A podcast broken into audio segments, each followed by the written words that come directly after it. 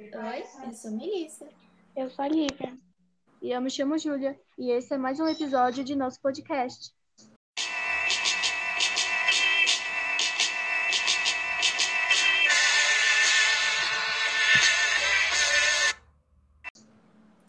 Acho que todos nós sabemos o que é racismo. Por isso, viemos divulgar um livro sobre este assunto que vocês podem gostar. A obra Um Grito de Liberdade conta a história de Zumbi dos Palmares, um líder quilombola de Pernambuco.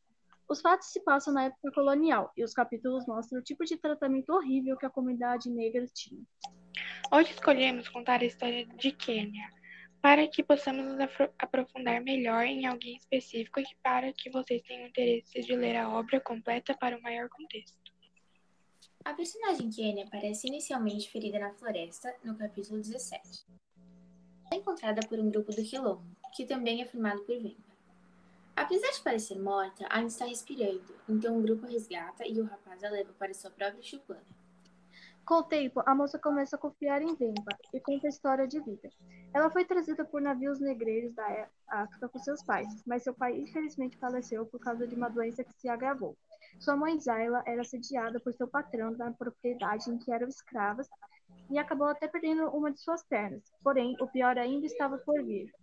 Sua filha estava ganhando cor, estava crescendo e já ganhava cor, fazendo o desespero da mãe crescer. Ela orava e implorava a Oba e ao seu Deus cristão todas as noites para que protegesse a sua filha inocente. Mas era tarde demais. Uma das noites, a mesma foi fazer suas necessidades no mato e quando voltou, escutou um choro e a voz desagradável de seu patrão.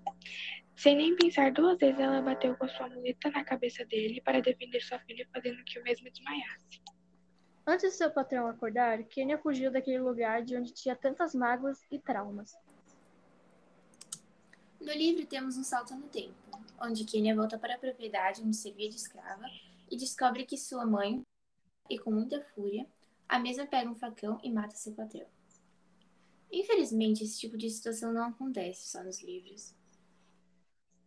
Publicados na internet de pessoas negras que foram maltratadas, insultadas e até mortas por causa da cor da pele. Como exemplo, temos o caso de Luana Barbosa, que foi espancada por três policiais durante uma abordagem e infelizmente faleceu.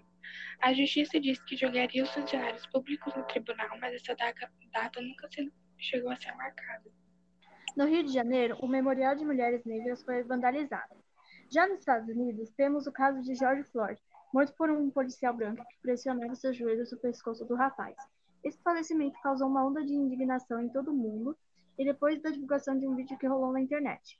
No vídeo podemos notar que um homem de 40 anos reclama e diz repetidamente: Não consigo respirar. Pouco tempo depois, ele parece não se mexer, antes de ser colocado em uma maca e ser transferido para uma ambulância.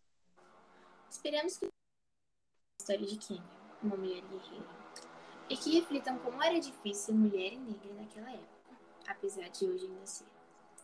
E mesmo atualmente, diversos casos de racismo são registrados diariamente e alguns nem chegam a ser compartilhados. Por isso, é importante lutarmos por justiça e exigirmos os direitos de todos. Se quiserem, podem checar nosso podcast anterior em nossa conta. Obrigado por ouvirem até aqui.